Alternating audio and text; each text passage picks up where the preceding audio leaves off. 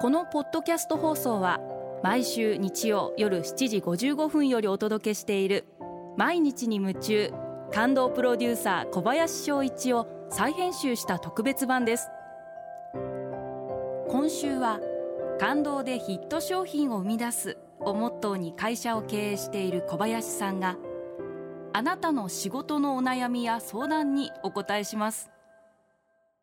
アルビオンの小林翔一です。今回はこちらのメッセージをご紹介させてもらいます。ラジオネームさくやさん。これはきっと女性の方ですね。私は顔立ちがきついせいか新人の指導係の折特に男性の新人だった場合ものすごく怖い印象を持たれていました。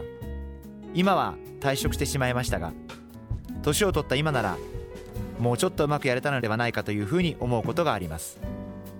人の上に立つということで気をつけることを教えていただけませんか？というご質問をいただきました。私は優しいと思われる上司は私は上司として失格だと思っていて怖いと思われるのは大切なことだと思っています。怒らなければいけない時には真剣に全てをかけて怒ってあげるべきだというふうに思っています。最近怒らない人がどうしても多いと思うんです。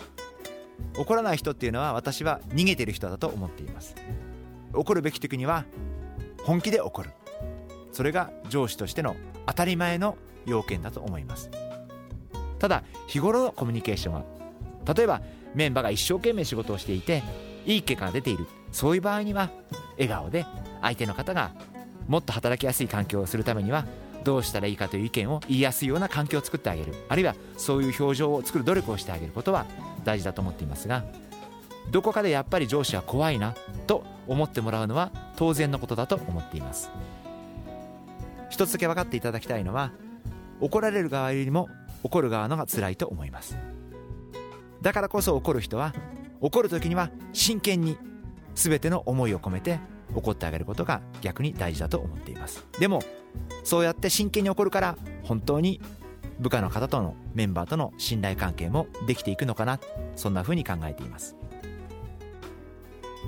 ただ怒った後であ言い過ぎちゃったなとか言わなくていいことも言っちゃったなっていうこともたまにあるんです。そういう時には後からわけのわかんないフォローしたりするんですけどまあそれも後悔の一つです。私も人間なんで完璧ではないんで。怒った後であそこまで言わなくてもよかったな。あれは余計なコメントだったなっていうことがたまにあります。そういう時には自分で申し訳なそうな顔をして後からフォローしに行きます。一応私も人間なんで。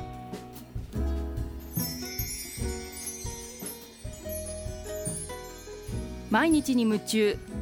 感動プロデューサー小林翔一ではあなたからの仕事のお悩みを受け付けています。番組ホームページにあるメッセージホームから送ってください。